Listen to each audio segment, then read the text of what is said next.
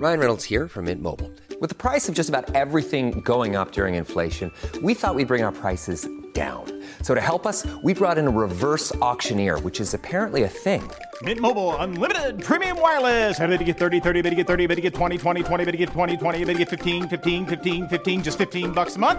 So, Give it a try at mintmobile.com slash switch. $45 upfront for three months plus taxes and fees. Promo rate for new customers for limited time. Unlimited more than 40 gigabytes per month. Slows. Full terms at mintmobile.com.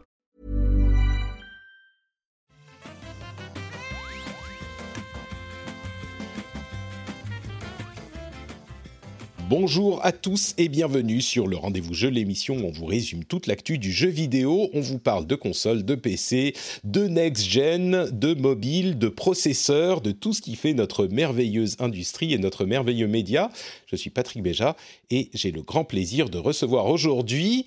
euh, je ne sais pas comment te présenter, Dany. Mon meilleur ami, euh, la plus belle Bah, personne du J'espère, c'est la monde. seule chose qui compte. hein. Ton meilleur ami. J'espère que tous nos autres amis entendront ça et qui, seront, euh, et qui comprendront l'ampleur de, de notre amitié. C'est vrai, c'est vrai. Dany, mon comparse depuis les tout débuts du podcast, de l'époque d'Azeroth.fr.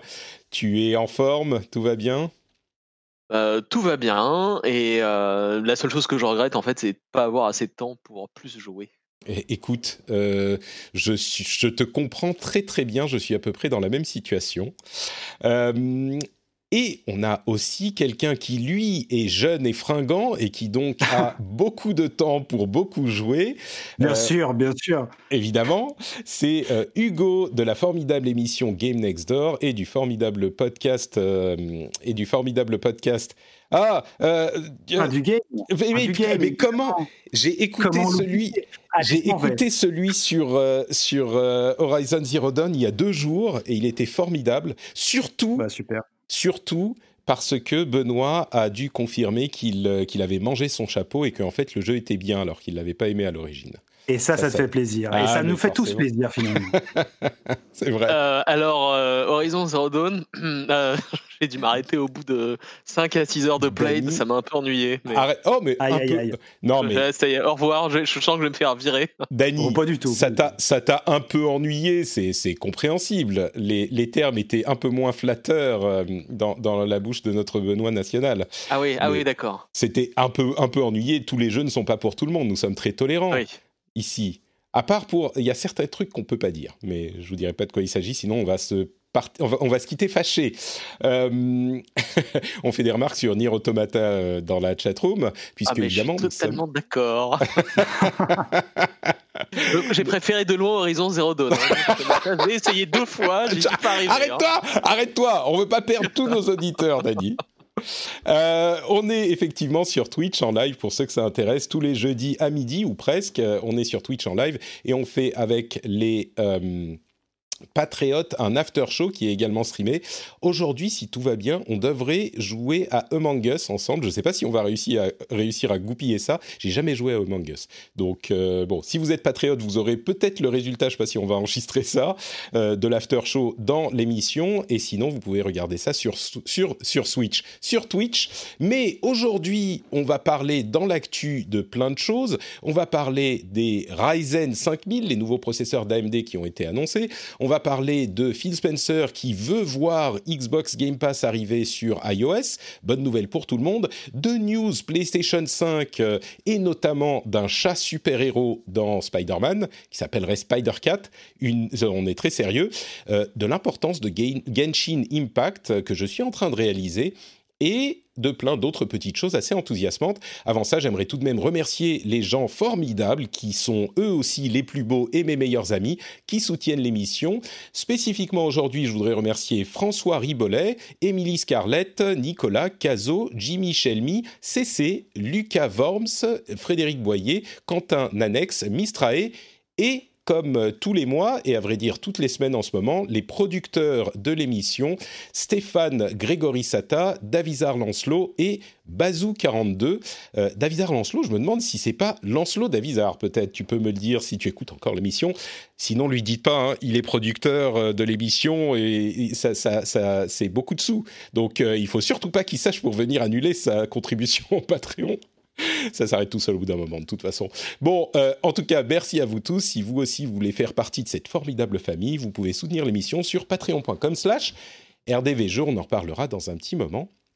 Alors, j'ai inauguré dans le rendez-vous tech euh, une nouvelle manière de présenter les news principales, c'est-à-dire que je laisse les invités choisir quelle est la news de la semaine Et bon, on va toutes les couvrir, mais je vais peut-être commencer avec Hugo, du coup. Euh, parmi les news importantes de la semaine, quelle est pour toi celle qui est la plus importante dont on doit parler en tout premier?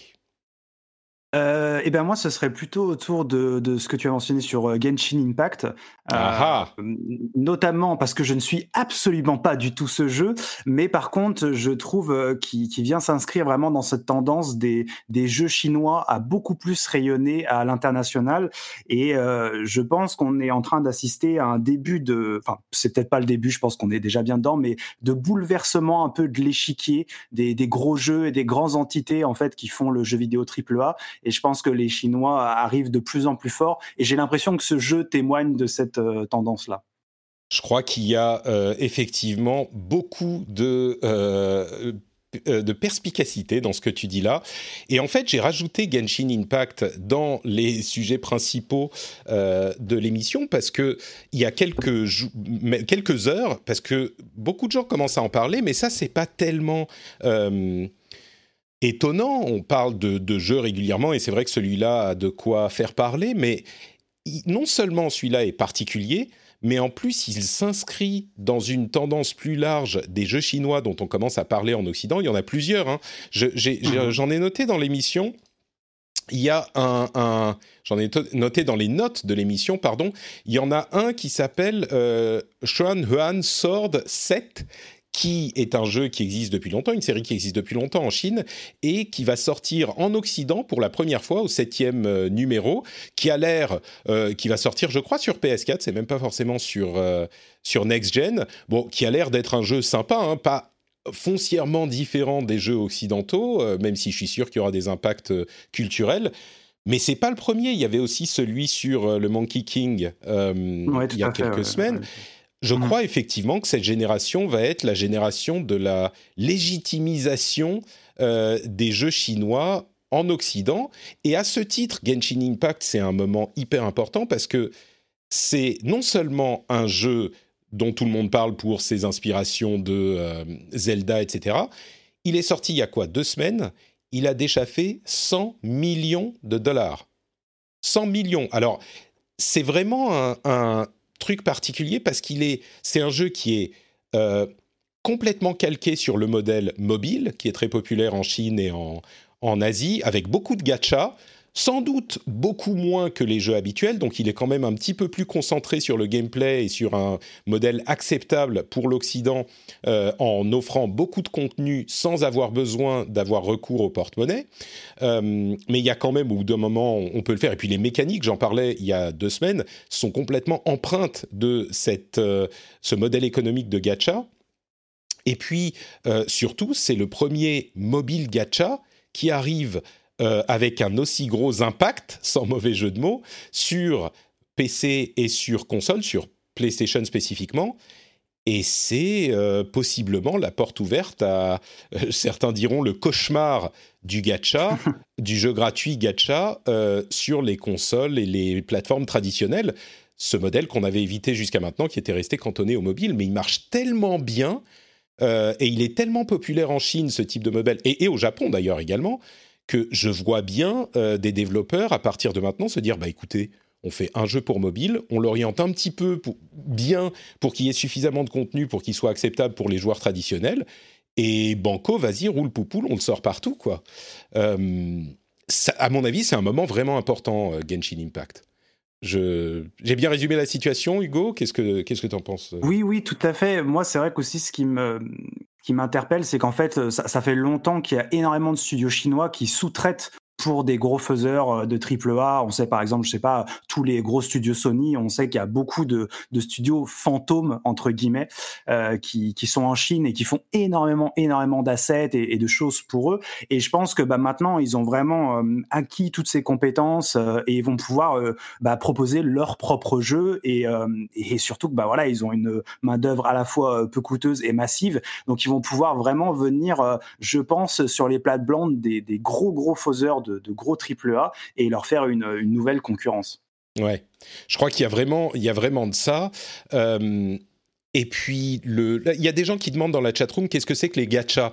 Euh, c'est un petit peu les mécaniques de lootbox, effectivement. C'est souvent des personnages et euh, on paye pour avoir en gros des loot box d'où on va sortir des personnages, mais ça va plus loin que juste euh, les personnages eux-mêmes qui vont être sortis de la loot box. C'est euh, des personnages de différentes raretés et de différents euh, niveaux de puissance. Et souvent, non seulement on peut en avoir de différents niveaux de puissance, mais en plus, quand on les combine, il y a la possibilité d'avoir d'augmenter la puissance. Donc, c'est les loot box, on va dire la, la version la plus consommatrice aboutie des Ouais, c'est ça. En tout cas, d'un point de vue vraiment marketing, c'est c'est vraiment des, des, game design qui sont pensés pour euh, créer beaucoup de récompenses en fait et beaucoup de récompenses extrinsèques et qui vont voir se, se cumuler. Elles sont aussi on peut les les penser de manière un peu utilitariste, mais il y a aussi beaucoup de skins. Et en fait, tout ça combiné, bah, ça fait une espèce d'arme à comment dire, à générer de l'interaction et euh, l'addiction, ce serait pas un bon mot, mais en tout cas de, de vraiment s'engager dans le jeu et de rentrer dans le jeu très facilement. C'est aussi, à mon avis, euh, un, un, moyen de, de, pérenniser en fait euh, le jeu sur le long terme. Tout à fait, parce ouais. que finalement, ton super-héros légendaire 5 étoiles plus plus que tu as chopé euh, il y a 3 mois, bah, il peut devenir obsolète du jour au lendemain avec le super-héros 6 étoiles plus plus Ouais. plus qui vient d'être implémenté. Alors, il faut dire quand même, il faut avouer que de l'avis de tous ceux qui ont joué très longtemps, des dizaines d'heures, il est vraiment euh, parmi les plus honnêtes de ces catégories. hein. Il est tout à fait possible de passer plusieurs dizaines d'heures dans le jeu sans débourser un sou, sans- en s'amusant énormément. Mmh. Donc, euh, il faut être honnête avec ce jeu-là spécifiquement. Euh, c'est clairement dans cette tendance, mais il a l'air d'être le bon élève de ces tendances. Mais ceci dit, tu penses pas que hum, ça s'est amélioré? Enfin, ces 12 derniers mois par rapport à il y a, il y a- au tout début des gachas justement, où à mon avis j'ai vu une sorte de transition où les jeux sont de plus en plus euh, généreux et permissifs par rapport à ce que c'était au début, probablement pour attirer un maximum de gens. bah, attirer- et puis faire face, enfin faire euh, euh, bons élèves par rapport à la, à la, à la, aux scandales qui ont eu lieu ces dernières, enfin l'année dernière, certainement oui, c'est possible. En Asie, c'est moins le cas. hein. En Asie, la chose n'est pas euh, scandaleuse et surtout les gens en sont très friands. Il n'y a pas du tout de, régulation à ces propos. Euh, il faut savoir que sur Genshin, comme sur tous les autres jeux de ce type aujourd'hui qui proposent des loot box ou équivalents, euh, il est possible de voir les pourcentages de chances d'avoir des tel ou tel type de récompense. C'est assez intéressant. Moi, quand je l'avais testé, Genshin, j'ai vu dans les loot box, tu vas, ça ouvre très facilement depuis menu du jeu. Tu as une page web qui s'affiche et tu vois les chances d'avoir un truc et c'est vraiment mais 0,2% de chance d'avoir un truc légendaire. Des... Au moins, on le sait maintenant. Enfin, je veux dire, c'est clairement indiqué. On savait toujours que c'était pas la folie, Ça, mais là, c'est. C'est pas une loi qui est passée, ça, Si, si, récemment si, tout à fait. Ah bah obligé, oui. hein, voilà. hein, Il, le hein. ferait pas pour faire plaisir, on est Ouais, d'accord, voilà. oui. Non, non, C'est voilà. le cas en, en Asie par contre, tu vois, Oui. en Chine, au Japon, à Taïwan. Alors, au Ja- Japon, même je sais pas, mais euh, en Chine, ils sont obligés de le faire, oui. En- La Chine, et contrairement à ce qu'on pourrait penser, parce que le modèle est très populaire, euh, la Chine est assez sévère avec, avec ce genre de choses. Donc, euh, oui, ils sont obligés de le faire en Chine. Mais du coup, euh, Genshin, c'est un jeu qui est sur mobile, sur PC, sur PlayStation 4. Je crois pas qu'il soit sur Switch, mais peut-être. Euh, et c'est euh, possiblement le- l'annonce d'une ouverture de floodgates, comme on dit en anglais. Et puis l'importance de la Chine qui risque d'augmenter pendant cette génération. Déjà avec Tencent, qui est déjà maintenant qui a des pions partout euh, dans, dans- chez tout le monde quasiment. Donc euh, oui, oui, ils arrivent. hein. Ouais, Et ouais, je ouais. pense qu'aussi ça, ça permettra un peu de, de rééquilibrer, euh, enfin culturellement, euh, d'arriver à apporter Ouais. un peu de sang neuf aux jeux vidéo, euh, qui a longtemps été dominé par euh, le Japon ou les États-Unis. et avoir peut-être un angle de vue, des nouveautés, des perspectives un peu différentes, quelque chose de vraiment nouveau. Même si dans un premier temps c'est un peu optimiste, en tout cas par rapport à la proposition qu'ils apportent actuellement. Mais euh, oui, on peut, on peut peut-être. Oh, d'ici 5 ans, par exemple, entre 5 et 10 ans, il faut, il faut qu'il faut qu'il y ait de la croissance sur le marché pour qu'ensuite il y ait de plus en plus de développeurs et qu'ensuite ce soit un business vraiment à part entière, euh, qui soit plus vraiment une sorte de sous-traitance des studios euh, occidentaux. Mais, moi, j'irais même, je suis un petit peu plus optimiste que vous. Euh, il n'y a pas que forcément des modèles euh, type euh, mobile lootbox gacha dans les pays asiatiques qui sont très populaires là-bas, mais on a vu certains titres qui avaient l'air d'être des titres imaginés pour les consoles traditionnelles ou les machines traditionnelles. Et même si ces aspects risquent effectivement euh, de la du fait de la nature des marchés en Chine et en Occident euh, différents, ça risque de nous choquer un petit peu plus. Même dès le début, on va avoir, comme tu y faisais référence, Dani, cette euh, différence culturelle qui va se, nous être apportée, parce que beaucoup de gens ont découvert le Japon au sens large avec les jeux vidéo, les mangas, hmm. etc., mais en partie les jeux vidéo. Et c'est vrai que la Chine est une culture qu'on connaît sans doute moins, qui va euh, arriver. Quand on parle du, du roi euh, singe, c'est exactement ça. C'est euh, la, la, culture chinoise qui va nous être apportée par ces biais. Et on risque d'avoir beaucoup de... Alors, ce qui sera intéressant de noter, là, ça devient peut-être un petit peu plus politique, c'est que ça va être sévèrement contrôlé par le gouvernement chinois, toujours, puisqu'il contrôle ce qui se passe en Chine. Et donc, les jeux exportés auront ce filtre. Mais il n'empêche, ça va apporter quelque chose sans doute d'intéressant. Quoi. Oui, mais tu vois, il y a aussi finalement tout le côté bah, Taïwan, par exemple. Il peut y avoir des studios qui peuvent apporter justement cette, mmh. cette vision culturelle c'est vrai, oui. traditionnelle qu'on connaît beaucoup, beaucoup moins et avec, avec, sans ce filtre-là, justement. Bon, ensuite, on verra ce que l'avenir nous réserve, mais ça m'intéresse en tout cas parce que finalement, y, a, y, a, du potentiel pour vraiment avoir un coup de, sang frais dans le jeu vidéo. C'est vrai. Bah écoutez, euh, très belle, euh, euh très beau premier sujet. J'approuve la, porte ouverte au cauchemar de Genshin Impact. C'est une vision peut-être un petit peu pessimiste. Il y a aussi des belles choses qui vont se passer, j'imagine. Mais je me retourne du coup vers Dany pour qu'il me dise quel est selon lui le sujet à traiter aujourd'hui. Alors moi, le, truc que j'ai trouvé le plus bluffant, en fait, c'est la, la rétrocompatibilité PS4, PS5. Euh, qui est monumental.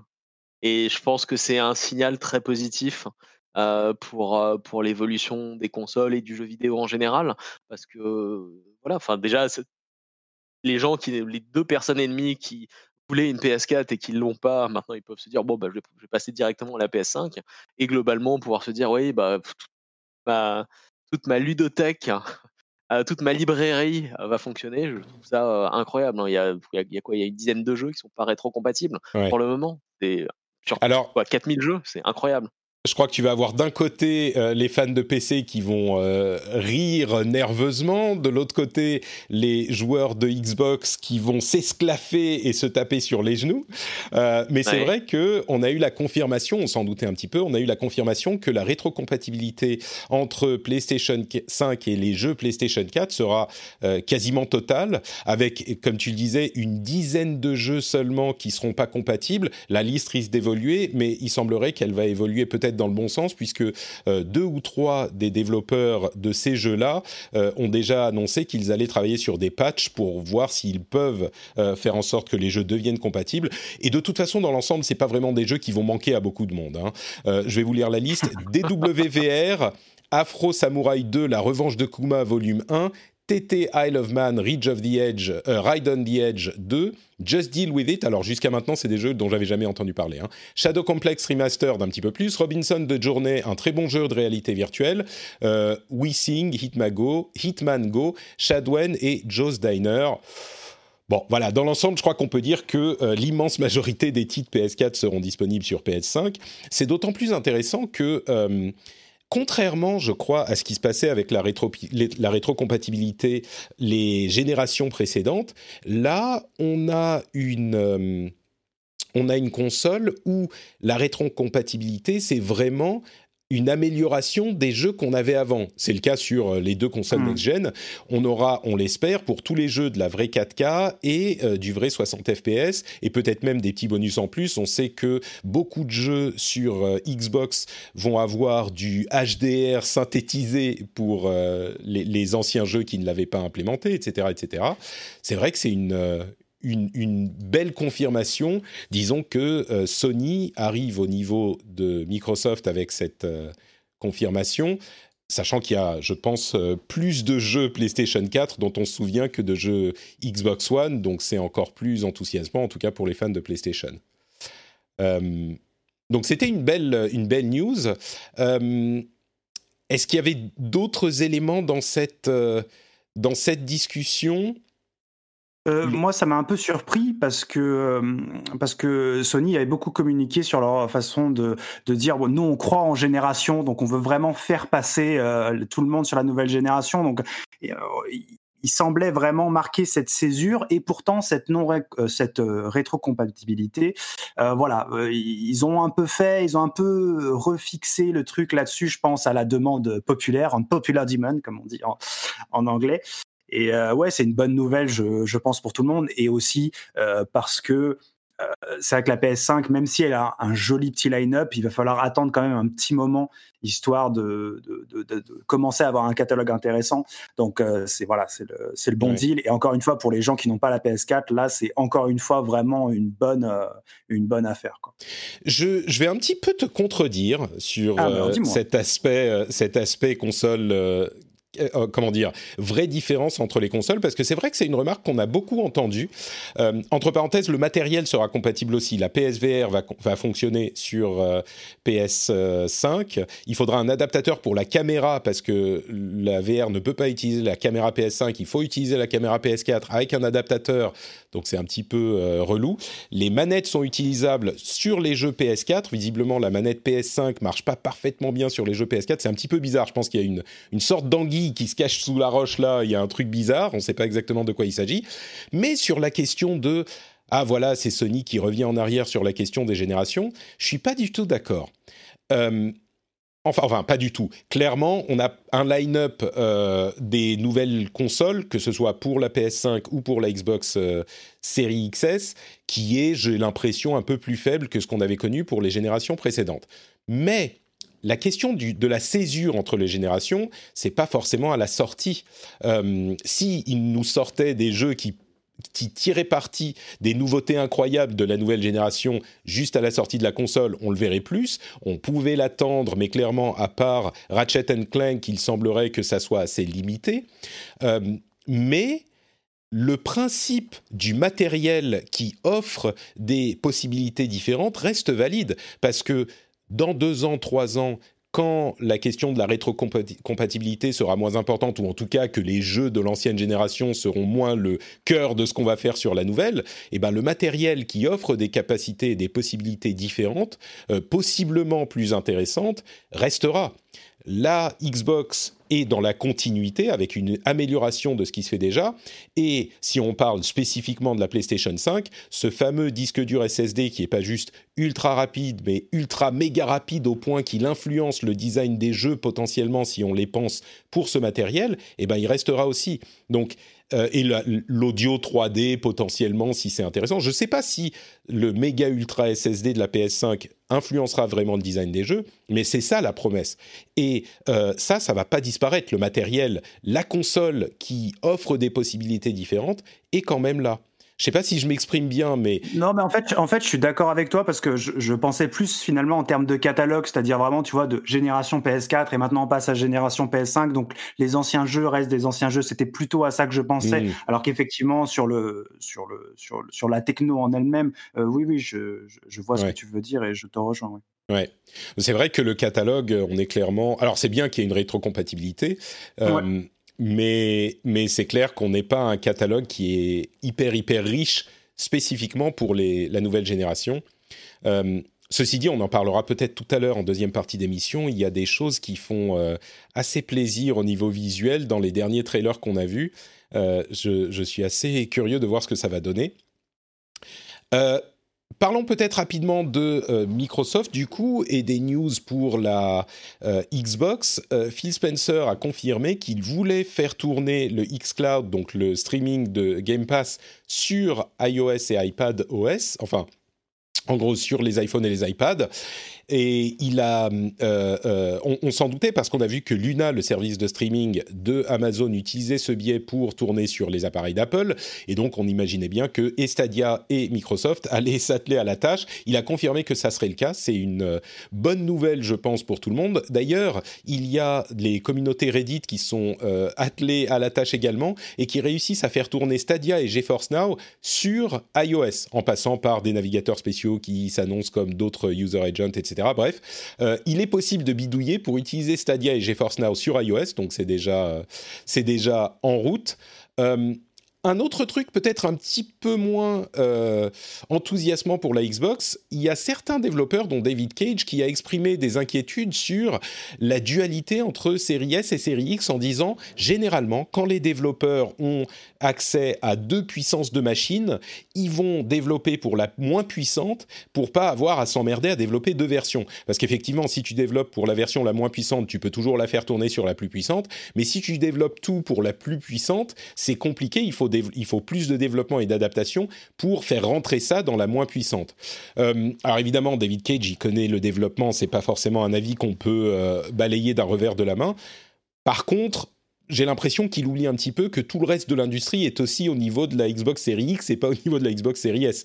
Euh, on a quand même la PlayStation 5 et les PC qui sont en train d'arriver à ces niveaux et à ces types de développement. Donc les développeurs, ils vont pas développer pour la Xbox Series S et ensuite rien avoir à proposer de vraiment intéressant qui tire parti de tout le reste de l'industrie. Donc je pense que c'est à mettre quand même en perspective qui dit, mais, mais c'était intéressant.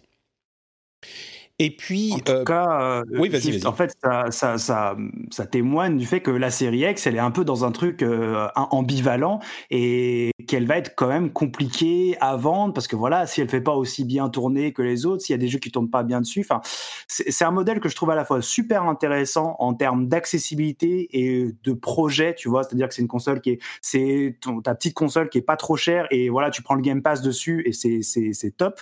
Mais par contre, voilà, est-ce qu'elle va réussir à s'insérer dans, dans, le marché correctement euh, je, suis, je suis assez curieux de voir ça. Pour moi, tout va dépendre, comme on en discutait déjà par le passé, tout va dépendre de si elle peut vraiment faire tourner les jeux de manière assez convaincante en 1080p. Hmm. C'est ça la promesse. Hein. Le 1080p sur la console, si ça tourne vraiment bien et que tu es presque au niveau de la euh, série X en 4K. Et à vrai dire, vous savez, je dis ça, mais même si elle est un peu plus moche, euh, elle est vraiment à un tarif intéressant. Donc, euh, avec le Game Pass, je pense qu'elle peut se trouver une niche. Donc, Surtout euh, que le Game Pass, c'est beaucoup d'anciens jeux aussi. Donc, enfin, pas des jeux de génération, en tout cas pendant un moment, je crois, à mm. part les, nouveaux titres de, Microsoft. Donc, c'est vrai que même là, ouais, se prendre ce truc-là avec le Game Pass, tu peux déjà t'occuper super longtemps. Je crois il faut voir aussi que l'écart de prix en fait entre les deux consoles est tellement grand que, à, mon avis, le gros de la demande va quand même se reporter sur, bah, sur le modèle entrée de gamme, qui est mmh. quand même beaucoup, beaucoup moins cher. Et la, valeur et le rapport qualité-prix qu'on va en tirer sera mmh. probablement extrêmement intéressant. Donc, moi, je. Enfin, j'ai tendance à penser un peu comme David Cage là-dessus. Je me dis que oui, donc il y aura peut-être des, des, petits plus intéressants sur, le, sur le, modèle, le modèle supérieur, mais est-ce que ça justifiera l'écart de prix? Mmh. Est-ce que ça convaincra les gens à payer 100, 100 euros de plus selon les promos euh, euh, pour avoir, euh, pour avoir le, meilleur modèle, je suis pas sûr. En fait, je crois qu'on réfléchit souvent à ça en tant que core gamer qui attendons la next gen et on est là, ouais, on va le, plus gros truc. Alors, c'est pas ce que, que, vise la console. Tu... C'est ça. Exactement. Et, et, la console, elle va viser Noël chez Leclerc et, tu vois, Next Gen à 300 euros, les vrais joueurs de jeux vidéo, quand on parle souvent des vrais joueurs et des, et des pas vrais joueurs, bah les vrais en fait. Les enfants C'est les vrais joueurs de, de, jeux vidéo, c'est des gens qui achètent euh, des consoles quand les prix baissent, quoi. très peu de gens, une petite partie du parc installé au bout des 10 ans, euh, paye la console à son lancement 500 euros. Euh, la plupart des gens la payent quand le prix baisse. Et euh, en fait, ce que fait Microsoft, c'est qu'ils se mettent déjà dès l'entrée dans, en jeu à euh, porter du public qui, achète, qui attend généralement 2-3 ans. Donc, euh, il est possible. voilà. Après, est-ce que ce public va justement, est-ce que s'il est un peu renseigné, va se dire, bah du coup, je vais quand même attendre 2-3 ans et je prendrai hmm. la grosse quand elle baissera. Encore ah, une fois, c'est on ne sait pas du tout en fait quelle place va prendre la Xbox Series S sur l'ensemble du marché. Et c'est vrai que si la part elle est ridicule, bah elle sera un peu abandonnée. Si la part elle est énorme, effectivement, il y aura à se poser mm. les questions que David Cash se pose. Je crois que de toute façon, euh, dans nos contrées, aux États-Unis, elle risque de prendre une certaine place. Dans nos contrées, je crois qu'il y a peu de gens qui vont se précipiter. On est très très PlayStation en, quand même. aussi, euh, ça dépend du taux de pénétration des télé 4K et il y en a pas, c'est pas encore ultra répandu. Donc est-ce que ça vaut le coup de prendre une X Exactement, euh, sans avoir une télé 4K Ouais, non, mais tout à fait. C'est pour ça que je, parlais. Je me poserai la question si c'était pas mon cas. Mmh. Bon, il y a d'autres news du côté de Microsoft, euh, notamment un accord hyper intéressant avec euh, GameStop, j'ai failli dire GameSpot, euh, avec GameStop donc qui inclut en France Micromania, et ils ont un accord qui met en avant les consoles de Microsoft chez eux et, et là, c'est vraiment un truc, je vais dire, pas cataclysmique, mais un événement hyper important pour l'industrie du jeu vidéo. Micromania va toucher une commission sur les ventes de jeux en numérique qui seront vendus sur la console qu'ils ont vendue. Donc il y aura un système d'identification, genre, je euh, je sais pas, ils ont telle autre console et on va savoir que ces consoles ont été vendues par Micromania. Et du coup, toutes les ventes numériques, peut-être qu'il y aura une durée hein, sur un, deux ans, trois ans, j'en sais rien, mais toutes les ventes numériques qui seront faites sur cette console auront, euh, euh, donneront lieu à une commission à Micromania. Ce qui veut dire qu'ils vont avoir pour la première fois de leur vie, euh, ou presque, une incitation à vendre une console qui sera entièrement numérique, et même à vendre une console tout court, parce qu'avant ils se faisaient de l'argent que sur les jeux. Hein. Ouais. Une énorme incitation, parce que finalement... on ne connaît pas les chiffres. mais... mais, mais, ouais, mais, même sans connaître les chiffres, finalement, bah, acheté ta console avant, tu pouvais acheter ensuite ton, ton, des disques ou en démat, euh, mmh. un peu n'importe où. Tandis que là, finalement, une fois que tu es coincé sur le store, Micromania va récupérer de l'argent sans vente de jeu. C'est quand même fort. Euh, et, et, à mon avis, c'est un très bon moyen aussi pour Microsoft pour accélérer la transition vers le tout digital et avoir un store de plus en plus euh, pesant et limiter ensuite la part du physique, j'imagine, pour la, génération d'après. Mmh. Ouais, je pense que c'est vraiment un gros, gros, gros morceau, ça. Et euh, c'est un truc même qui peut, en fonction des types de partenariats, etc., en particulier aux États-Unis, euh, GameStop va tellement mal que là, pour le coup, ça peut. Il reste une force de frappe importante parce que c'est du retail et les commerçants, bah, on, a beaucoup de gens qui vont encore dans les boutiques pour regarder, pour choisir, etc. Et là, je peux t'assurer que Micromania et GameStop ils vont mettre en avant les consoles de ah bah Microsoft, mais comme jamais, et peut-être même, ça répond un peu à notre interrogation tout à l'heure, peut-être même les séries S encore plus que les séries X, où euh, tu es obligé d'acheter chez Microsoft, quoi. Parce qu'après. Et surtout, et, surtout, est-ce qu'ils vont avoir justement, euh, donc dans les versions avec disque, euh, donc dans la X, est-ce qu'ils vont avoir accès à ces subventions sur les jeux vendus?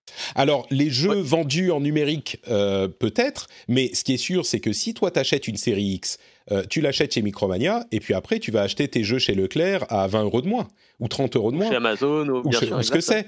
Alors que s'ils t'ont vendu une série S, eh ben, ils sont sûrs de se faire de l'argent dessus. C'est ça. Donc, Sur euh, les 5 prochaines années. Mmh. C'est un super plan. Ouais, ouais. Euh, et dernier petit mot pour dire que les retours de jeux euh, next-gen sur série X, justement, euh, bah, les graphismes, les jeux next-gen, c'est des grosses guillemets, hein, parce qu'on parle notamment de Yakuza 6, qui est un jeu qui a été conçu sur la gêne précédente. Mais donc, les impressions, et je crois que ça se retrouvera sur beaucoup de jeux à cette sortie de next-gen, les impressions essentielles qu'on a eues, c'est, bon ok, les jeux, ils sont un peu plus beaux, c'est sympa, mais c'est pas ça qui est important. Le plus important, c'est les temps de chargement et les temps de chargement mmh. réduits, ça change complètement l'approche qu'ont les gens euh, du jeu. C'est pas juste que tu n'as plus le temps de sortir ton portable pour regarder à quel point tu es énervé en regardant Twitter entre deux, séquences. Euh, c'est aussi que tu dis, c'est comme un euh, die and retry où tu dis, allez, j'en fais une autre parce que ça se recharge tout de suite. c'est, mais pour les gros jeux, quoi. Il y a quelqu'un qui parlait de ça sur Dirt 5 tu, lances la course immédiatement. Donc tu dis, allez, j'en fais encore une. C'est une approche qui est différente euh, du, jeu. J'ai trouvé ça assez intéressant. Euh, allez, dernier petit mot avant de passer à notre seconde partie. Euh, tu es un grand spécialiste du matériel. Ton travail, c'est de construire toi-même des PC avec tes petites mains toutes les, tous les jours. ou presque. Euh, bon, on va, petit disclaimer quand même, tu travailles chez Dell, euh, avec un, poste extrêmement important de maître du monde européen. Euh, tu vas nous dire bon, j'ai suivi un petit peu les news sur les nouveaux processeurs de AMD, euh, les Ryzen série 5000, qui font suite aux séries 3000, parce que les 4000 ont été que chez les OEM. Euh, ce que j'ai compris, en gros, c'est que c'est des processeurs qui sont vachement plus mieux que ceux d'avant, qui déjà étaient impressionnants, mais là, le truc à retenir, c'est que jusqu'à maintenant, les processeurs Intel étaient les meilleurs pour le jeu vidéo, mais là, d'après leur, ce qu'ils annoncent, il est possible que pour le jeu vidéo également, comme pour d'autres tâches, le rapport qualité-prix devienne plus intéressant chez AMD. Euh, est-ce que c'est ça ce qu'il fallait retenir? Euh, Ouais, enfin en, partie. Et je pense qu'effectivement, euh, donc ce qui est, ce qui est, intéressant, c'est que l'année dernière, il y a le directeur, le vice-président en charge des produits Alienware et gaming chez Dell, est parti chez AMD pour justement driver leur, développement produit. Euh, il est devenu leur, leur chief gaming officer. Euh, et donc, à partir de là, c'est le premier, c'est les premiers d'une série de produits euh, qui, à mon avis, vont être de plus en plus optimisés pour le gaming parce que ça permet ensuite à, AMD de se positionner en tant que non seulement bah, grand concurrent face à Intel et à accroître leur part de marché, mais aussi ça donne ce rayonnement que tu n'aurais pas forcément en parlant de produits très entrée de gamme, même si ça, génère une grande vélocité pour la marque.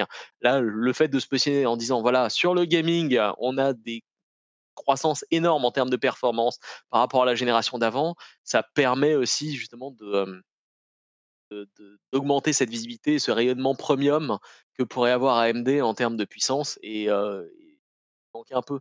il y avait autre chose aussi que j'avais lu dans certains articles où apparemment, c'est la mmh, l'interopérabilité en fait entre les, les, futures cartes graphiques AMD et les processeurs Ryzen 5000 va être améliorée. Donc on aura des, des meilleures performances en mariant les deux que en prenant un mmh. processeur AMD et une carte graphique Nvidia ou dans l'autre sens.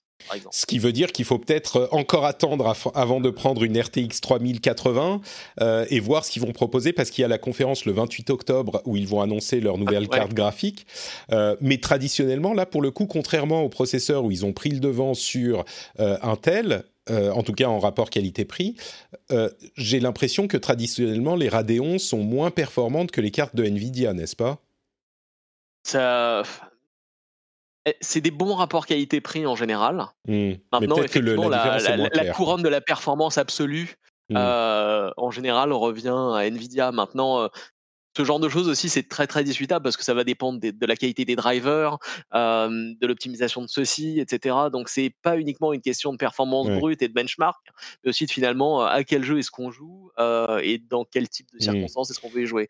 Mais effectivement, moi, à mon avis, j'attendrai fin octobre et voir aussi peut-être les premiers benchmarks et reviews euh, des différents produits parce que euh, en tout cas ce qui est annoncé c'est que c'est que ouais ça va être un gros événement. Et, et justement il y avait il y avait des tweets qui, qui circulaient là-dessus où ce sera pas un paper launch apparemment le lancement de ces cartes graphiques et il y en aura. Donc mmh, donc elle serait disponible en, tout de en suite, grande disponibilité. Voilà donc ça ça peut mmh. jouer aussi parce que finalement je pense qu'il y a pas mal de gens qui ont dû être frustrés par le, la, la disponibilité limitée des cartes graphiques, euh, bah, des 3080 notamment, qui ont l'air d'être un rapport performance-prix monumental.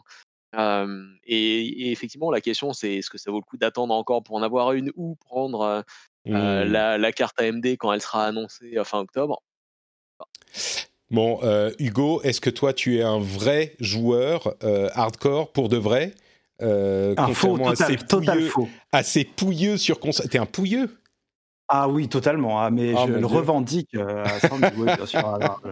bon, moi, ah. moi, je, j'ai encore ma carte de, de, PC Master Race, même si j'ai toutes les consoles du marché, parce que je, joue, aussi sur PC. mais euh, je joue aussi sur PC, hein, mais, euh, mais disons que dans mon ADN, déjà, moi, j'ai vraiment grandi avec les consoles et que je, je fais pas, je, n'investis pas énormément non plus dans mon. Mmh c'est pas, ce qui me, c'est pas ce qui me drive, c'est pas les, les, performances comme ça. Mais je comprends qu'on aime bien, mais c'est pas ça qui marche. C'est de la folie avoir la plus grosse carte graphique. je pourrais faire du 500 FPS si je voilà, jouais un peu sur PC. En fait, Danny, dans ce débat, dans ce débat, tu peux arrêter ta phrase à c'est la folie avoir la plus grosse. C'est juste ça. voilà. Ah ouais, si vous voulez, en ce moment, moi, je joue euh, à ICO sur mon sur un émulateur, des choses comme ça. Donc voilà, si vous voulez, j'ai pas besoin de trucs très gourmands. euh, de- Écoutez, je, dis tout ça, mais comme j'en parle de temps en temps, j'ai très hâte de, que tout ça se tasse au niveau des nouvelles euh, cartes graphiques, parce que euh, je vais euh, le redire. Je me suis déjà fait réclamer ma carte de PC Master Race parce que mon PC, sur lequel je fais tout, mon streaming, mon montage, même les montages vidéo pour YouTube, etc., je l'ai fait sur mon PC qui est, tenez-vous bien, un PC d'il y a 6 ans. Avec une euh, GTX hein. Allez, au 970. revoir. c'est ça, c'est le, c'est le l'inverse de Nier Automata tout à l'heure. Tout à coup, là, c'est toi qui veux plus rester. Euh, c'est ouais, ouais. Donc euh, j'ai hâte. Moi, il va falloir que je. Elle est très bien, hein, la 970. Comme euh, on le dit dans la chatroom, euh, une, une 970, ça tourne très très bien. Mais c'est le moment d'upgrader, hein, quand même. On y arrive. C'est une carte exceptionnelle, mais il faudra aussi peut-être que tu changes ton processeur. Ah, mais avis, qui tout. doit dater et qui va être une sorte de goulet euh, Ah, mais tout, tout, quelle que tout. soit la carte graphique que tu prends. ouais. je, je vais tout changer. Là, c'est un nouveau PC qu'il va me falloir. Et puis, euh, c'est pour le boulot. Donc, euh, ça va pas être un, un Ouais, ouais, PC à pour le 500 boulot, euros, ouais. tu vois. Non, Il va mais moi aussi, en fin d'année, je, en fin d'année, je vais changer aussi parce que le mien a 5 ans, tu vois, donc voilà. Ah bah aussi, oui, euh, voilà, oui. mais On donc, euh, arrive. oui, Ouais, il faut que je le moi, aussi, je vais changer. Le mien, il a 6 mois. Donc... Voilà. Pas la même, effectivement, pas le même comportement d'achat. Message à tous les euh, auditeurs qui voudraient acheter des PC. Si vous pouvez attendre que j'ai acheté le mien pour qu'il y ait encore des disponibilités, ça serait super sympa. Juste euh, faites ça début janvier, je dirais. Comme ça, ça serait... Merci, très gentil. Euh, bon bah écoutez donc euh, à voir le couple euh, processeur et carte graphique AMD on aura la réponse à la fin du mois dans deux semaines à peine. Et puis ça nous amène à nos autres sujets. On est déjà à 40 minutes d'émission donc on va avancer. Mais avant d'avancer quand même je voudrais vous dire à tous que il y a des gens dans ma vie que j'aime encore plus que d'autres. Moi, j'aime tout le monde, hein, je suis gentil, euh, mais Oh, arrête de a- me flatter, arrête de me flatter. T'es pas obligé de le dire encore. Hein. alors, en plus, en plus de Dany, euh, il y a des gens comme les Patriotes qui sont vraiment euh, mes, mes, mes meilleurs amis de toute la vie. Et c'est ceux qui soutiennent l'émission et qui vont sur patreon.com slash rdv jeu euh, pour soutenir le rendez-vous jeu. Si l'émission existe et si on peut faire tout ce qu'on fait euh, et vous proposer ces résumés super sympathiques et passer de bons moments avec nous euh, toutes les semaines, eh ben c'est grâce à ceux qui soutiennent l'émission, qui font comme à l'époque où il y avait des petits magazines qui vont jusqu'au jusqu'au kiosque et qui vont payer euh, quelques euros pour le truc de la semaine qui leur plaît particulièrement. Euh, si vous faites partie des gens qui apprécient l'émission, euh, j'aimerais vous proposer d'aller sur patreon.com slash rdvjeux et juste de regarder ce qu'on vous y propose. Il y a des avantages super sympas comme le fait d'avoir l'émission sans pub, même sans cette partie promo au milieu, euh, bah, vous l'aurez pas si vous avez le, si vous utilisez le flux privé des patriotes. Vous aurez accès à l'after show où on se marre bien généralement. Il y a d'autres niveaux auxquels vous avez accès au Discord privé, en plus du Discord public qui est euh, accessible à tout le monde. Donc, euh, je pense que ça pourrait vous plaire et dans tous les cas, la plus grande partie de cette démarche, c'est de soutenir une émission qu'on apprécie, une création euh, qu'on apprécie. Donc, si vous êtes dans ce cas, je vous remercie très chaleureusement d'aller regarder sur patreon.com slash rdvjeux et je fais une énorme bise à ceux qui le font déjà. Hey, I'm Ryan Reynolds. Recently, I asked Mint Mobile's legal team if big wireless companies are allowed to raise prices due to inflation. They said yes. And then when I asked if raising prices technically violates those onerous two year contracts, they said, What the f are you talking about, you insane Hollywood ass? F- So to recap, we're cutting the price of Mint Unlimited from $30 a month to just $15 a month. Give it a try at mintmobile.com slash switch. $45 upfront for three months plus taxes and fees. Promo rate for new customers for limited time. Unlimited more than 40 gigabytes per month. Slows. Full terms at mintmobile.com. Hey everyone, I've been on the go recently Phoenix, Kansas City, Chicago. If you're like me and have a home but aren't always at home, you have an Airbnb. Hosting your home or a spare room is a very practical side hustle. If you live in a big game town, you can Airbnb your place for fans to stay in. Your home might be worth more than you think. Find out how much at airbnb.com/slash host.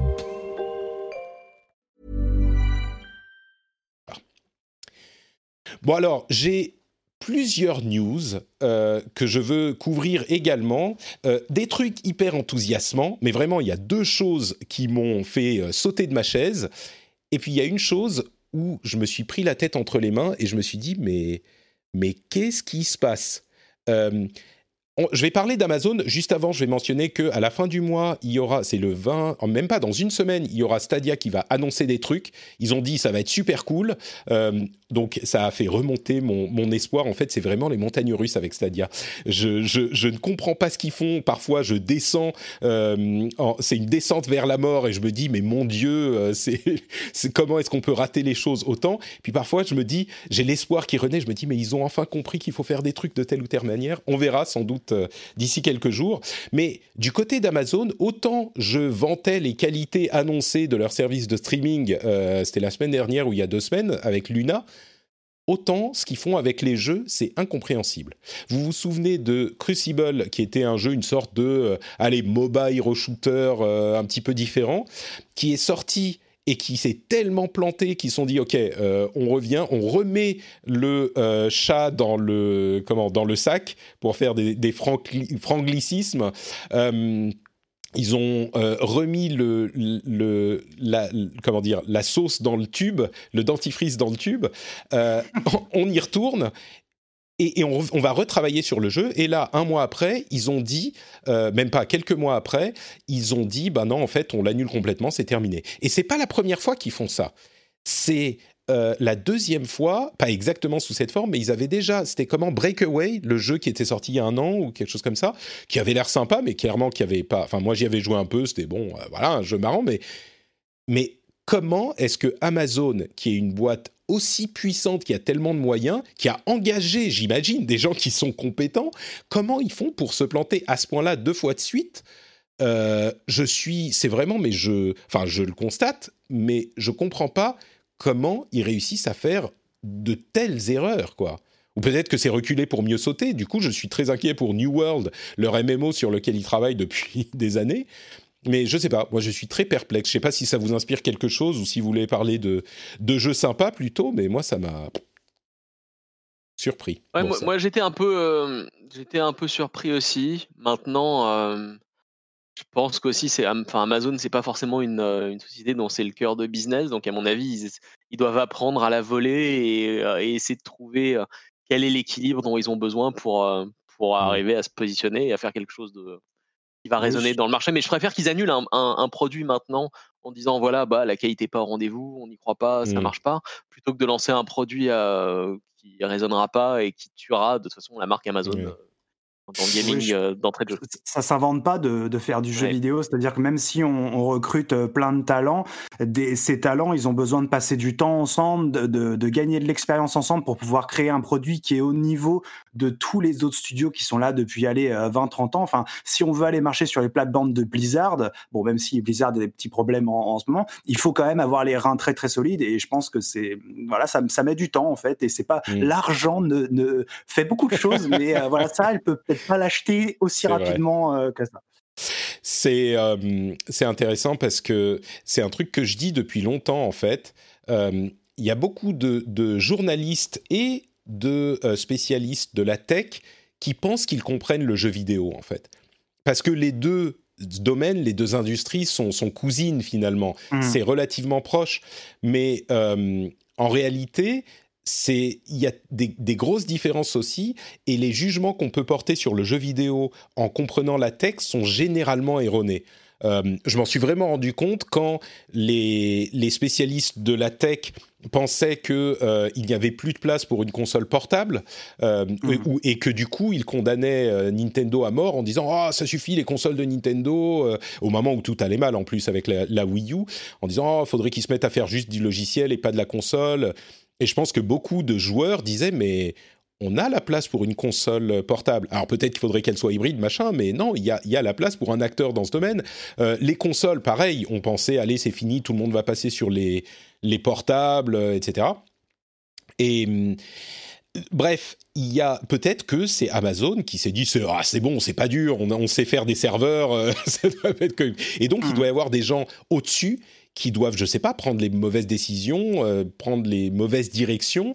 Mais clairement, là, c'est autant ils réussissent très très bien avec euh, dans le domaine du retail avec Amazon, dans le jeu vidéo et puis évidemment avec Twitch euh, dans le streaming. Autant là, c'est un pour continuer dans les anglicismes, c'est un œuf sur la figure, quoi. Ça fait ridicule. Ouais, Une fois, ça passe. Relativise aussi, tu vois, pas tout, parce que. Pas oui, tout. sûr. Ne dis pas, ne, Ouais, ouais. ne, ne, ne, ne- ne Monsieur montre Patrick, pas au monde notre intimité, Dany.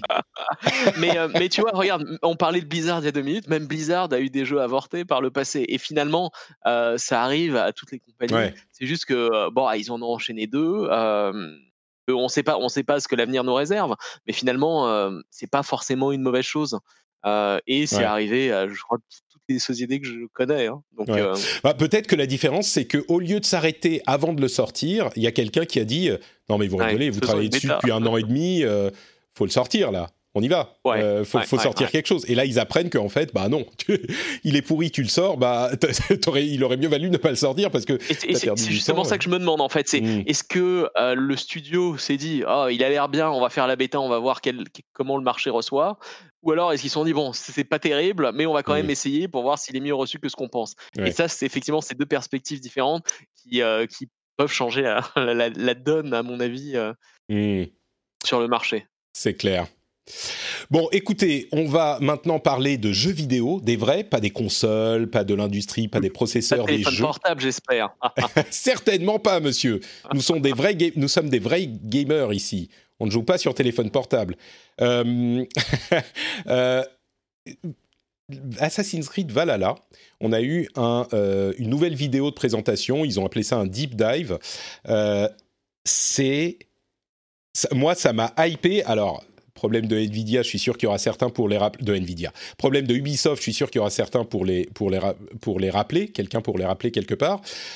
Mais au-delà de ça, bon sang. Mais alors, je suis hyper méga fan de euh, Odyssey, de Assassin's Creed Odyssey. Donc, c'est déjà pile ma cam. Et bon sang que c'est beau. Mais je, je- j'en- c'est j'ai pas l'impression que c'est genre méga next gen parce que déjà Odyssey était super beau et là c'est genre une étape au- au-dessus. Et c'est clairement j'ai l'impression un truc qu'on pourrait pas faire sur la génération actuelle.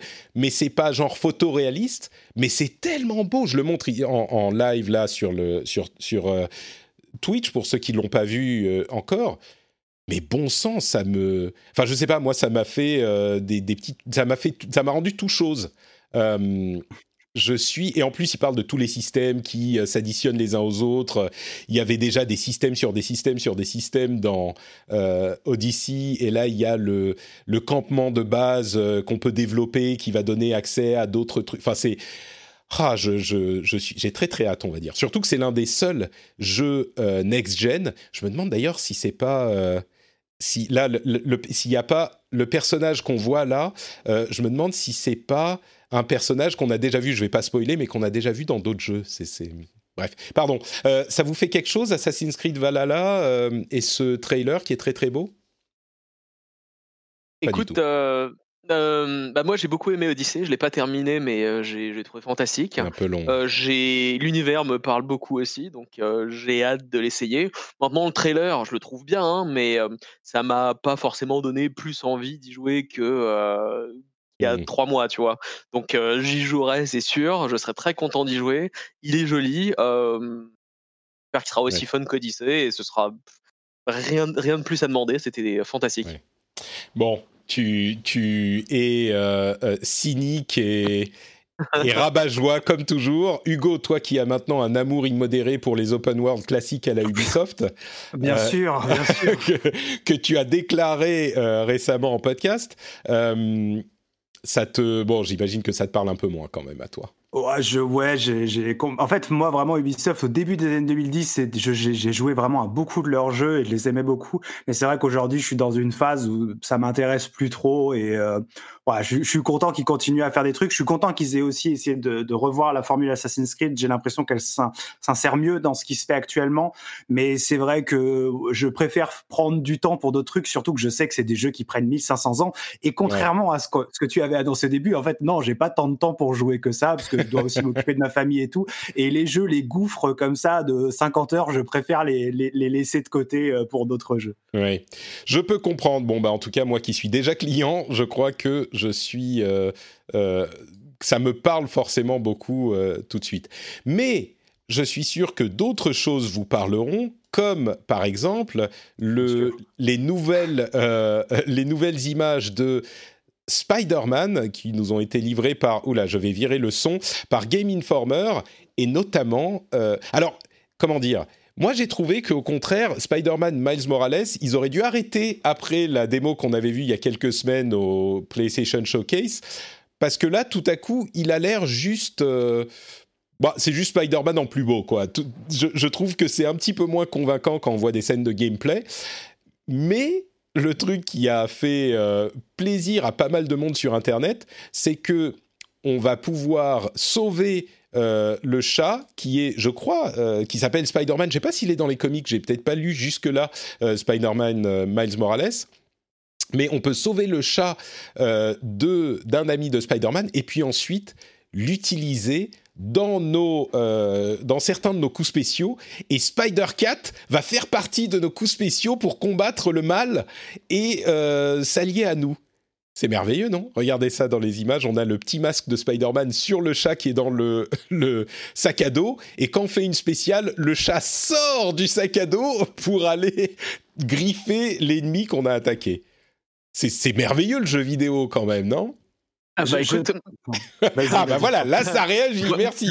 ça, autant tu vois la Miles Morales, euh, ah ça suffit, version 1.2, 1.2 de, de, de Spider-Man, hein, enfin ça m'excite pas du tout. Mais par contre euh, avoir Spider Cat je peux dire que j'aurais jusque là et que j'essaierai Spider Cat. Pour moi c'est clairement euh, la meilleure nouvelle en fait qu'il y a eu sur ce jeu. De Spider-Man. Très bien Ouais, je trouve que c'est les studios qui, euh, qui, ont compris comment générer vraiment de l'engagement sur Internet et de créer comme ça des trucs comme ça. Et ça me fait penser, vous savez, au compte Twitter Can You Pet the Dog dans, dans, le jeu Can You Pet sur, sur Twitter où voilà, est-ce qu'on peut caresser l'animal dans le jeu? Et c'est sûr et certain qu'aujourd'hui, il y a des studios qui connaissent ce, ce compte-là et qui implémentent cette feature-là de pouvoir caresser la bestiole pour pouvoir paraître dessus. Enfin, c'est une réalité. Et, et, ça, je trouve ça assez fou que euh, voilà euh, comment les, les, réseaux sociaux et, et, la culture Internet puissent aussi influencer maintenant la création, parce que ça, c'est vraiment c'est un truc pour faire le buzz sur Twitter. C'est évident, tu vois. c'est dans l'air du temps. Hein, voilà, totalement. C'est marrant parce que quand j'ai vu cette news, je me suis précipité sur le Discord pour, euh, pour voir la réaction d'une personne en particulier qui se reconnaîtra. Et ça n'a pas manqué, j'ai bien vu sa réaction, c'était euh, direct. C'était très très drôle. Effectivement, euh, c'est quand même très très drôle en plus de tout ça. Bon, euh, j'espère qu'on pourra en faire une machine à tuer surtout ce chat. Ah bien sûr, c'est ça l'important. alors, Quelques news euh, en, pagaille pour euh, terminer l'émission. Shadowlands, la prochaine extension de World of Warcraft, qui n'a toujours pas de date suite à son report, a tout de même eu le patch de pré-extension qui a été publié. Euh, on a Baldur's Gate 3. Tiens, du coup, je me retourne vers Dany à la limite pour ces deux, ces deux news. Le pré-extension, c'est pas complètement fou, mais Baldur's Gate, j'ai encore eu personne dans l'émission qui l'a acheté en pré-accès et qu'il a, euh, qu'il a testé. Toi, tu es un grand fan de ce genre de jeu. Est-ce que tu as sauté le pas ou toujours pas? Euh, non, et pourquoi en fait? C'est parce que euh, j'en ai marre de payer pour être bêta-testeur sur un jeu.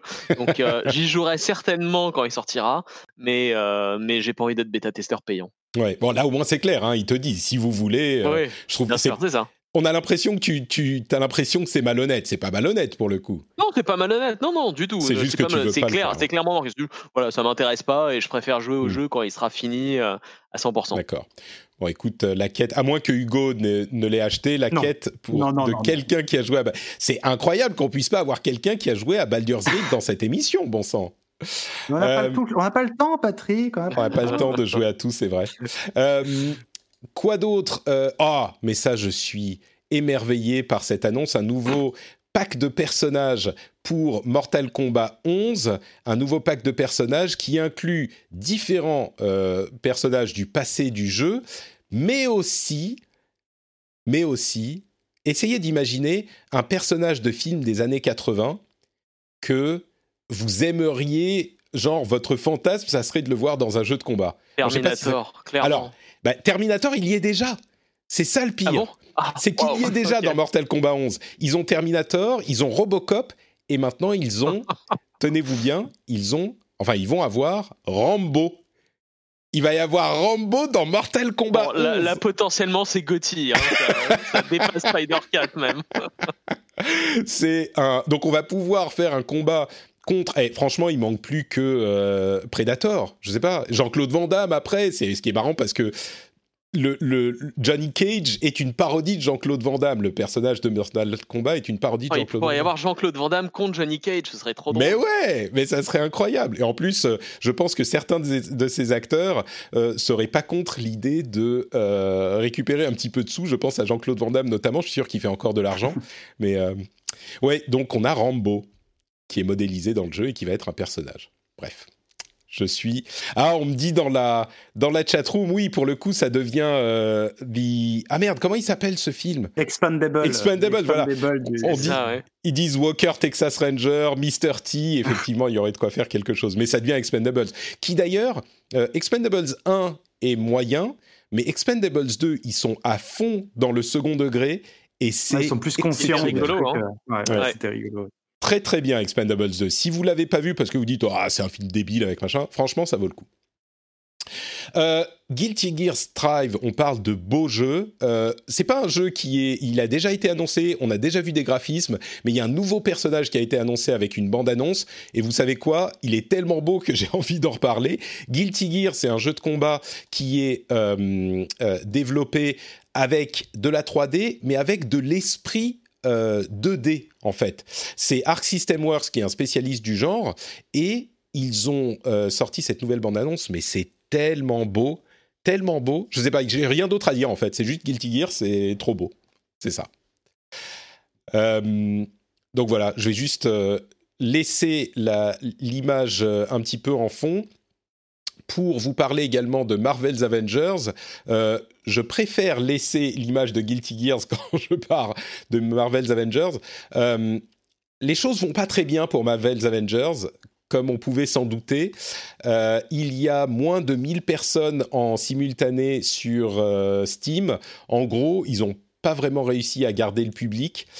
Et ils disent ah mais vous inquiétez pas ils vont revenir avec tous les trucs qu'on a annoncés les nouveaux personnages tout ça autant moi vous le savez j'aime beaucoup le système de combat et c'est le seul truc que j'aime bien dans ce jeu et je me dis avec des nouveaux personnages ça donne des nouveautés intéressantes parce que le système de combat est bon autant c'est pas les deux nouveaux Hawkeye qui vont sortir euh, Dieu sait quand ils sortiront euh, qui vont nous ramener beaucoup de monde sur le jeu donc euh, bon peut-être arrangé au niveau des jeux qui seront peut-être à revoir quand ils referont quand ils feront une refonte substantielle The Medium, qui est un des jeux intéressants de la Xbox Series XS, sera disponible le 10 décembre. Moi, je pensais qu'il sortirait à la sortie. Vous savez, c'est ce jeu qui ressemble un tout petit peu dans l'esprit à euh, euh, Silent Hill, parce qu'il y a deux mondes en parallèle, sauf qu'on peut passer de l'un à l'autre euh, sans, sans temps de chargement. C'est Bluebird Team qui, le développe. Et, il sera disponible en, en exclusivité sur Xbox Series S en décembre. Et celui-là, je suis assez curieux de voir ce que ça va donner. Et comme j'aurai s- sans doute pas de PlayStation 5 et que je serai sur ma Xbox, bah, Series X, bah, je, je- j'essaierai peut-être de Medium. Euh, et enfin, qu'est-ce que je voulais, de quoi je voulais vous parler d'autre?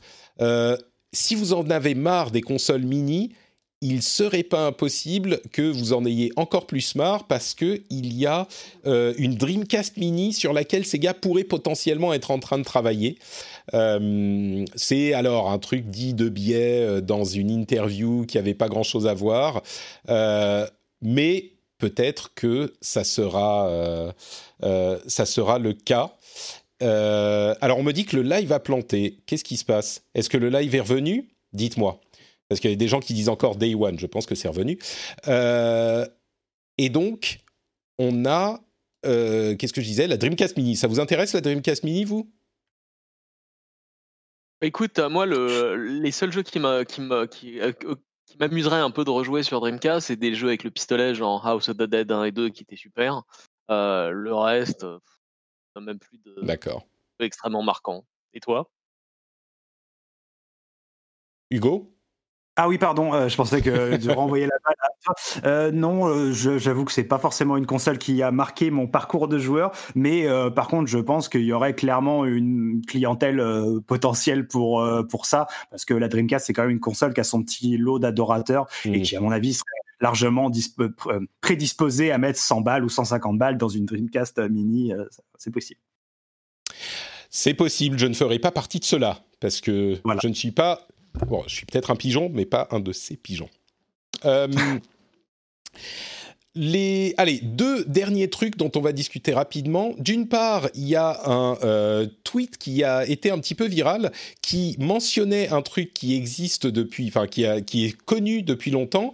C'est le pourcentage de complétion des jeux PlayStation 2 euh, et en gros combien de gens finissent les jeux. Et on est à des pourcentages qui sont assez surprenants. Le top des jeux les plus finis, c'est... Euh, alors, au début de l'été, on a eu une nouvelle entrée, et c'est pour ça qu'ils en parlaient. The Last of Us 2, c'est 58%, et c'est le jeu le plus terminé de la PlayStation 2. Après ça, on a Final Fantasy VII Remake. PlayStation 4. Euh, pardon, PlayStation 4, oui, bien sûr. Euh, Sur PlayStation 2, je crois que le taux de complétion de Last of Us 2 est zéro. Hein. Il faut dire qu'il n'est pas facile. Il n'est pas facile à faire. C'est vrai, c'est vrai, c'est vrai. Euh, Final Fantasy 4, 7 euh, Remake est à 53%, God of War 51%, Marvel Spider-Man 50%, et ça va euh, de plus en plus bas dans la suite de la liste. The Witcher 3 est à 26% seulement. Et ça m'a fait tiquer parce que même si on savait déjà le truc, ça n'avait pas fait tellement de bruit on, entend souvent les vrais gamers, on aura beaucoup fait référence aux vrais gamers aujourd'hui, les vrais gamers dire oh les jeux, ouais à, Hugo, on a beaucoup fait référence à Hugo, euh, les vrais les, jeux, euh, il faut que ça dure 60 heures, sinon c'est de l'arnaque machin. Mais enfin vraiment quand on voit à quel point ces jeux-là sont pas terminés, je suis j'ai été surpris que les jeux soient les, les jeux que les gens finissent le plus, il y a que 50% des jeux qui les finissent, des gens pardon qui les finissent, c'est c'est peu quoi. Donc des jeux à 10 heures, pourquoi pas? Moi, je pense que c'est pas forcément une mauvaise idée. Bon, et bah, non, allez-y. Tu vois, dans, les open world, en général, il y a tellement de sous-quêtes à faire, euh, mmh. rara ou ramasser un morceau de pain euh, qui a été oublié par la, par la boulangère sur la route. Euh, non, tous les morceaux de pain de toutes les rues. Hein. C'est un bon moyen pour les, pour les développeurs tu vois, de justifier finalement les 70 ou 80 euros euh, de prix sur les, les jeux, mais euh, ouais, ok. Euh, est-ce que ça apporte vraiment quelque chose? Et tu vois, dans, dans l'eau, en fait, dans la liste que tu montres, il y en a quoi? Il y en a un qui est pas du tout open world, c'est Détroit. Sinon, mmh. le reste, ouais, Uncharted, plus moins. Euh, ah non, bah, c'est pas des open world. Lost, Lost Legacy, c'est le, euh, c'est pas le, c'est pas la donne là qui est euh, semi open world. Ouais. Il y a un niveau ouvert, mais c'est. C'est ça. Je le qualifie, je le qualifierais pas d'open world. C'est vrai, c'est ça. Mais bon, à part donc Uncharted, Last of Us et les trois. Final Fantasy VII, c'est pas vraiment un open world. God of War, c'est pas du tout un open world. C'est un couloir Final Fantasy VII, mais ouais. Marvel, Spider-Man, oui. Euh, D3, pas vraiment, mais Ghost of Tsushima, oui. Horizon Zero Dawn, oui. Days Gone, oui. Bloodborne, bah, pas vraiment. Enfin, oh, remarque, est-ce qu'on peut le, qualifier d'open world Semi, semi open world. C'est non, pour, le, pour la game design, c'est non, mais. D'accord. Non, disons qu'on peut, mais c'est quand même assez gaté, quoi. Si tu essayes d'aller à un endroit où t'es pas censé aller, euh, tu vas bien te faire rétamer assez vite, quoi. Non, mais euh, finalement, tu Ouais. Hugo? Disons que la moitié sont des open world. La moitié des jeux de la liste sont des open world. Mais ça, c'est plus que les la moitié des jeux tout court sont des open world, je pense oui, il y a aussi cette, il y a aussi cette réalité-là, mais c'est vrai que c'est aussi des jeux qui ont une euh, The Last of Us 2 par exemple, bah voilà, qui a une narration extrêmement présente et qui est vraiment là pour te driver jusqu'au bout. Hmm. C'est un jeu à finir The Last of Us 2 quand même. Alors que à l'inverse, The Witcher 3, faut quand même être engagé dedans. C'est-à-dire que oui, tu peux faire la première partie, la deuxième, mais c'est un jeu qui est assez éreintant, ne serait-ce que par la longueur qui te, par le temps qui te demande d'investir. Donc ça m'étonne pas que ça soit ces titres-là, même si moi c'est vrai que ça m'a surpris avec euh, FF7 euh, remake parce qu'il est quand même long euh, comme jeu et, euh, et, assez peut être assez répétitif. Mais je pense que ça parle peut-être à un public justement les gens qui l'ont acheté euh, sont peut-être un peu plus engagés, contrairement à des, des grosses cibles que sont je sais pas les God of War et compagnie qui vont peut-être toucher un peu plus de monde. Ouais. Mais Mais voilà, c'est des chiffres qu'on connaît. Hein. Si vous regardez sur Steam, c'est encore pire. Hein. Vraiment, on est plutôt. Enfin, prenez n'importe quel jeu, en général, on tombe autour de 25-30% de complétion. C'est Mm. ça les vrais chiffres, c'est ça la réalité. Et c'est pour ça que voilà, les développeurs en général soignent beaucoup plus le début de leur jeu que leur fin, parce que bah, les gens ne les, les finissent moins. Moi, ce qui me brise le cœur là-dedans, c'est Red Dead Redemption 2 quand même, qui est pour moi c'était mon mon GOTY d'il y a deux ans et euh, ouais, 28,6% des gens qui l'ont terminé. C'est oh là là, catastrophe. hein. J'avoue qu'il y a beaucoup de jeux dans cette liste que j'ai pas terminé. Euh, j'ai peut-être un peu moins de temps que, que certains d'entre vous, mais ce qui me fait plaisir, c'est... Enfin, ça me fait plaisir. Beaucoup de gens ont critiqué justement la narration et l'histoire de The Last of Us 2, mais clairement, ça a marché parce que les gens qui l'ont acheté l'ont énormément plus terminé que les autres. Euh, Alors j'ai une question parce que moi je l'ai pas terminé. ok, pas euh, de spoiler, hein. Pas de J'ai pataugé, j'y suis pas arrivé, euh, Ouais. j'ai peut-être joué 10-12 heures. Euh, euh, Est-ce que ça vaut vraiment le coup que je pousse? Bah, moi, je te dirais oui, je l'ai adoré, mais euh, je sais pas si c'est difficile de dire si. Je pense que ça vaut le coup que tu pousses. Euh, tu risques d'avoir un. un... Est-ce que tu es arrivé au milieu de l'histoire? Tu sauras si tu es arrivé au milieu de l'histoire. Euh, Juste avant en fait, le milieu Bon. de l'histoire. Continue. Moi, je pense que ça vaut le coup. Mais, Ouais. pff, mais Dany, tu es tellement euh, cynique et, et méchant. Euh, en fait, Ah, attends, j'ai du mal à m'identifier en fait avec euh, avec. Ellie, euh, ah, t'as bien elle changé est alors. assez, euh, elle est désagréable, antipathique, violente. euh, Bah oui. Bah, du coup, justement, va effectivement au bout, parce que c'est ça que Ouais, ouais. yep, Voilà. Va Non, non, mais je n'ai rien dit. Mais je dis juste que Mais- c'est un jeu effectivement qui mérite d'être fini parce que euh, voilà, ça, ça peut être une des raisons. Mm. Voilà. Ok, bah, Euh, écoutez, euh, Et je dirais que je suis je surpris parce que euh, méchante, désagréable, violente, pourtant ça correspond bien à ton, Mais elle à pas ton assez. caractère. Ah, pas Ah, elle assez, est pas ça. assez. Ah oui, savez- bien sûr.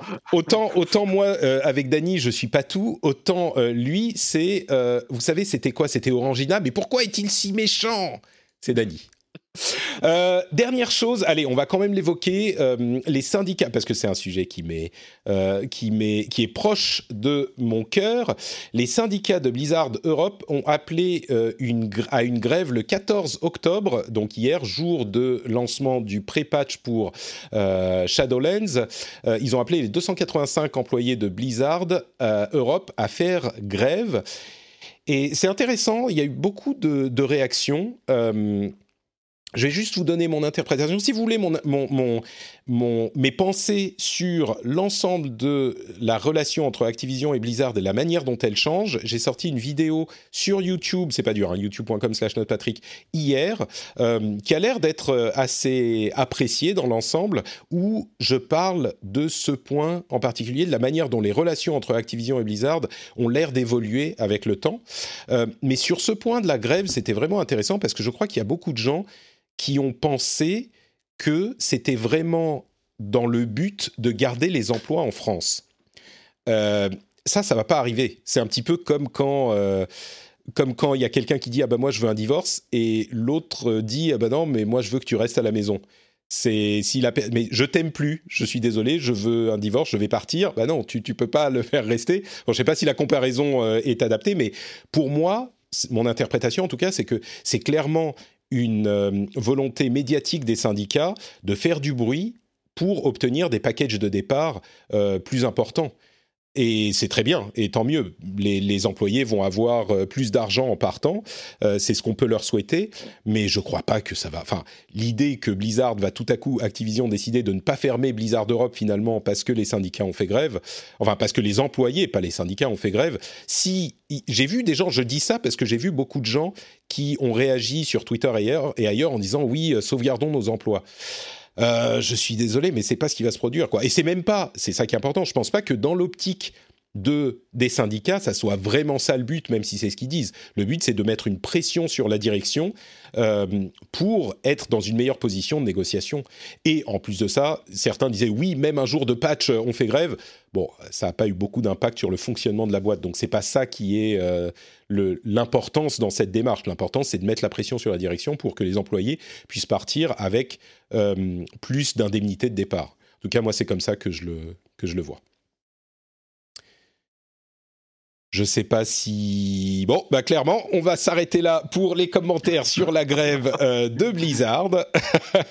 non, mais enfin pour, pour, moi la seule chose qui compte. Non, mais vous n'avez pas à commenter. Vous les, employés, euh, les employés s'en sortent le mieux possible et. Ouais. Euh, n'y a pas grand chose à dire. Je ne ouais, sais pas si ça fait. fonctionnera ou pas cette grève ou euh, non bah ça peut influencer de quelque manière que ce soit, mais bon.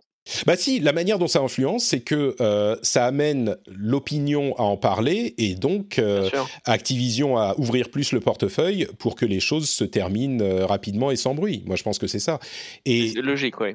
Et dans tous les cas, Activision va, enfin, soyons clairs, Activision va pas dire ah non vous faites la grève, va arrêter, coup, alors. Euh, vous détestez notre boîte, vous savez qu'on vous déteste vous et qu'on veut fermer la boîte, donc en fait on va la garder ouverte et euh, vous allez continuer à bosser comme si de rien n'était. C'est, enfin, je veux dire c'est évident, mais j'ai vraiment vu des gens penser que euh, c'était le but, donc euh, je voulais le mentionner. Ah ouais non, c'est un, un, impossible. Au contraire, ouais. ça ne peut que motiver Activision à continuer dans la fermeture des bureaux. Bon, à vrai dire, moi je pense que ça change pas leur direction. Rien, ils savaient que ça allait se produire et ils savaient qu'ils vont devoir ouvrir le portefeuille, et tant mieux quoi.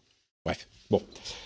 Euh, bon bah écoutez, je pense que c'est sur cette note d'optimisme qu'on va conclure cet épisode. Je vous remercie de nous avoir suivis. Euh, avant de se quitter, bien sûr, je vais proposer à Hugo et à Dany de nous dire où on peut les retrouver sur Internet. Commençons par Hugo.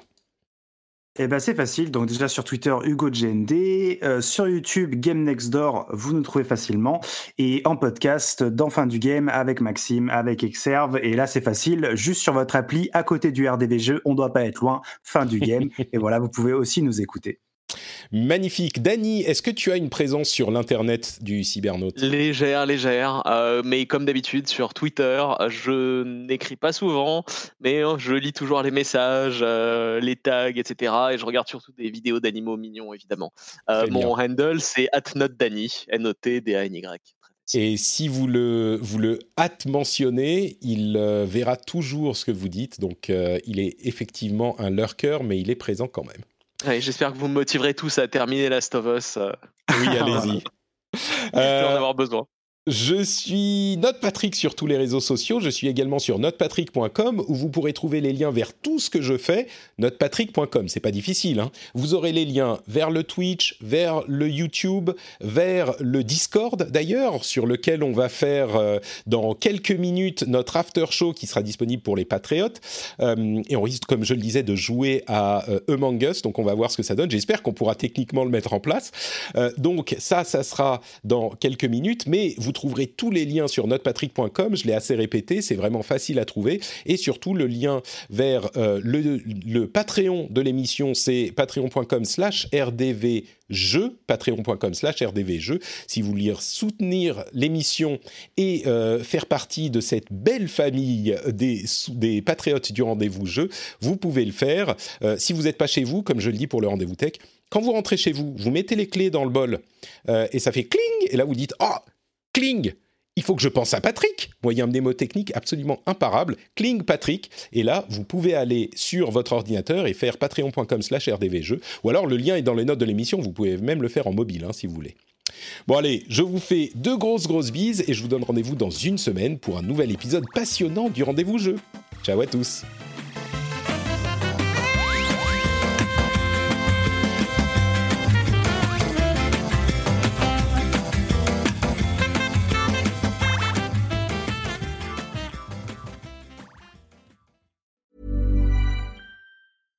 Hi, I'm Dory Shafrir. And I'm Kate Spencer. And we are the hosts of Forever 35. And today, we're talking about Club Med, the best all inclusive getaway for families. Today, Club Med has nearly 70 resorts worldwide, from beachside resorts in the Caribbean and Mexico to magical locations in the Maldives and Morocco to ski resorts in the mountains from Canada to the Alps. Between their all inclusive family programming, wellness offerings, land and water sports, and their French heritage inspired food and drink offerings, Club Med is the best way to elevate your family getaway, no matter which location you're at. To learn more, visit clubmed.us. Don't you love an extra $100 in your pocket? Have a TurboTax expert file your taxes for you by March 31st to get $100 back instantly. Because no matter what moves you made last year, TurboTax makes them count. That means getting $100 back and 100% accurate taxes only from Intuit TurboTax. Must file by 331. Credit only applicable to federal filing fees with TurboTax full service. Offer can be modified or terminated at any time.